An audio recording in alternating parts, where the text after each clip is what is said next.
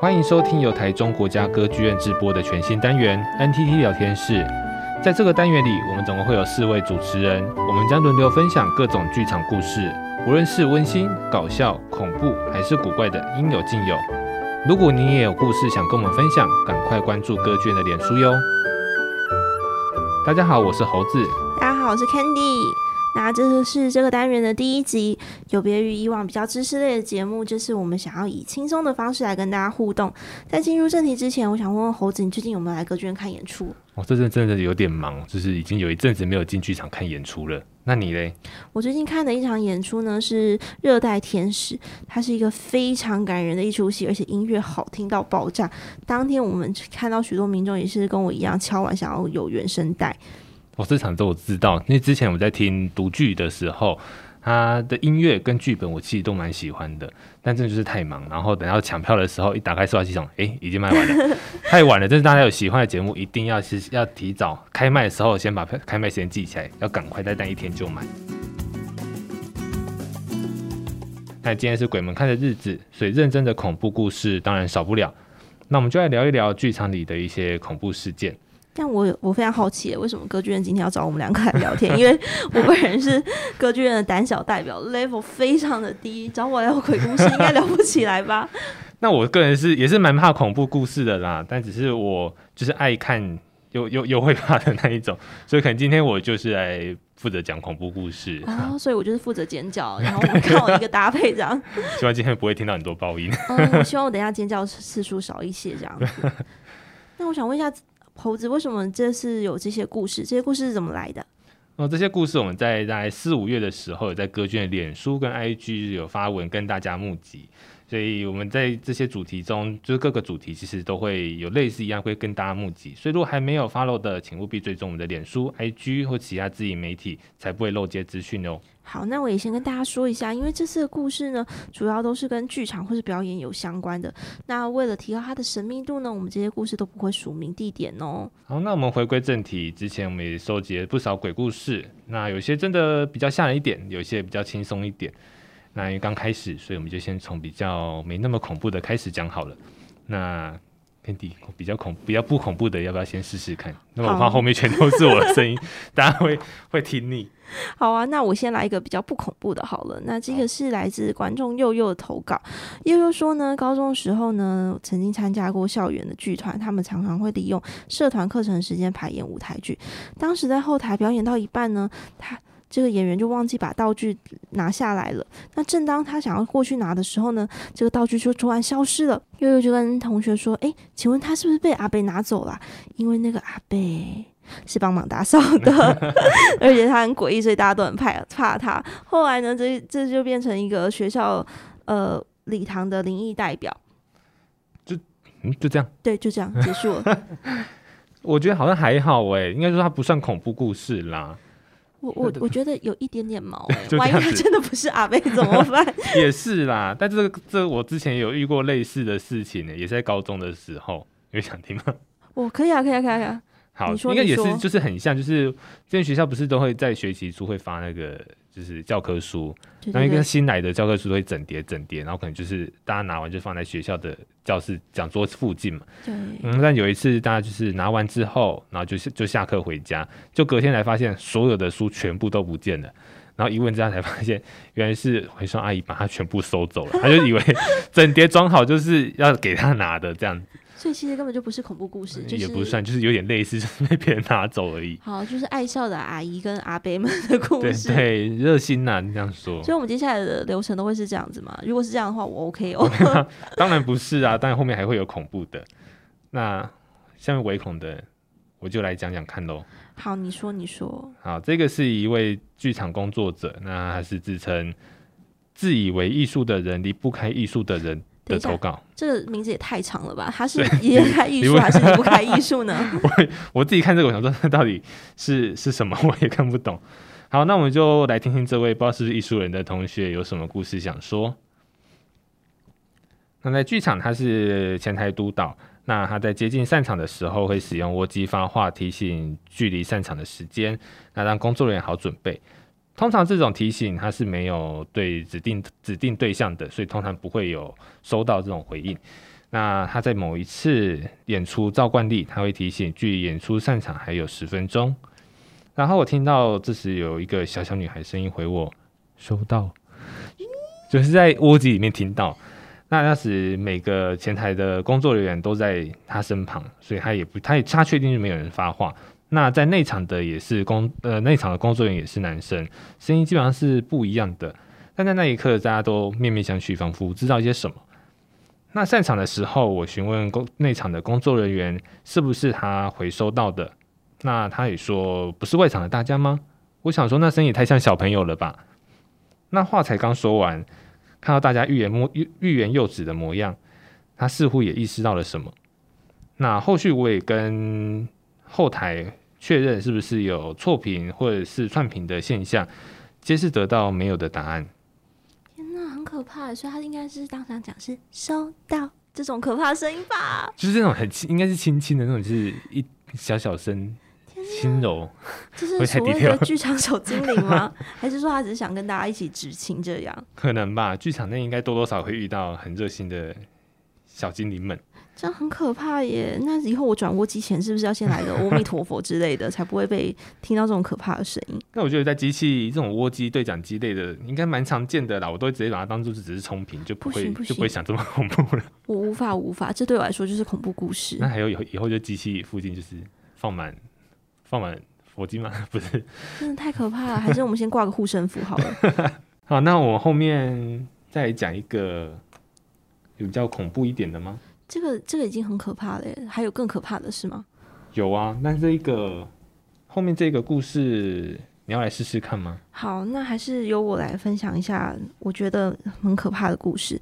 那这个故事呢，其实是由一个阿伦。来跟我们分享的，他是说这里呢有一个剧场是给小朋友做表演课的课程。那有一天下课的时候呢，阿伦就把阿伦的有一个学生，他的妈妈迟到了，那阿伦不放心，让他一个人在大厅坐着等家长，所以就叫他一起。跟他一起收道具，然后到储藏室去摆放。那因为这个储藏室呢，它其实是一个完全照不到阳光的地方，所以当老师打开储藏室的时候呢，小朋友一开门之后呢，就直接把道具丢在地板上，而且还哭着逃跑了。那阿伦就觉得非常的疑惑，为什么他要哭着逃跑？后来就问了小朋友，小朋友就哭着跟他说：“因为我刚刚在架子上看到一个叔叔笑着跟他招手。”Oh my god，因为这个我真的也有起鸡皮疙瘩，它虽然很简短，但是我觉得它是会让你带入那个画面的。对，我刚刚在讲的时候，我已经看到对面的层架上有一个叔叔 在跟我招手了，很可怕耶！那这样以后可能进储藏室，我自己都要先先看看上面有没有。我真的我没有办法，这个这个阿伦真的故事真是那个爆点太强，太可怕了，太可怕了。但是没办法，很多这种空间连照不到阳光的，真的很难免呢。对。好，那我们后面再来看下一则故事。他也是一个剧场工作者，那自称好好投稿的。那某一日，我在剧场服务时，接获有观众可能遗失物品在剧场，我就前往剧场去寻找。而那日刚好有剧团在彩排，通常有人在使用的时候，我们是不太能进入的。但因为是观众掉贵重物品，比较紧急的，我们会希望希望尽快找到，因此我们有特许进入剧场去寻找。而因为是在彩排，所以观众席灯光是关闭的。当我寻找完要从最后一排离开时，突然一瞥角落有一个人影。但因为当时灯光是昏暗的，先不管是不是真人，但因为已经吓到不行，所以再加上团团队在使用，我就赶快离开，并没有跟他对到眼，就赶快赶快冲走了。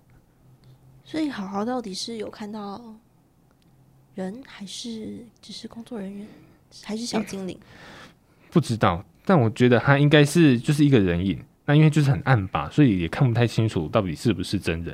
所以他可能只是想观赏演出吧。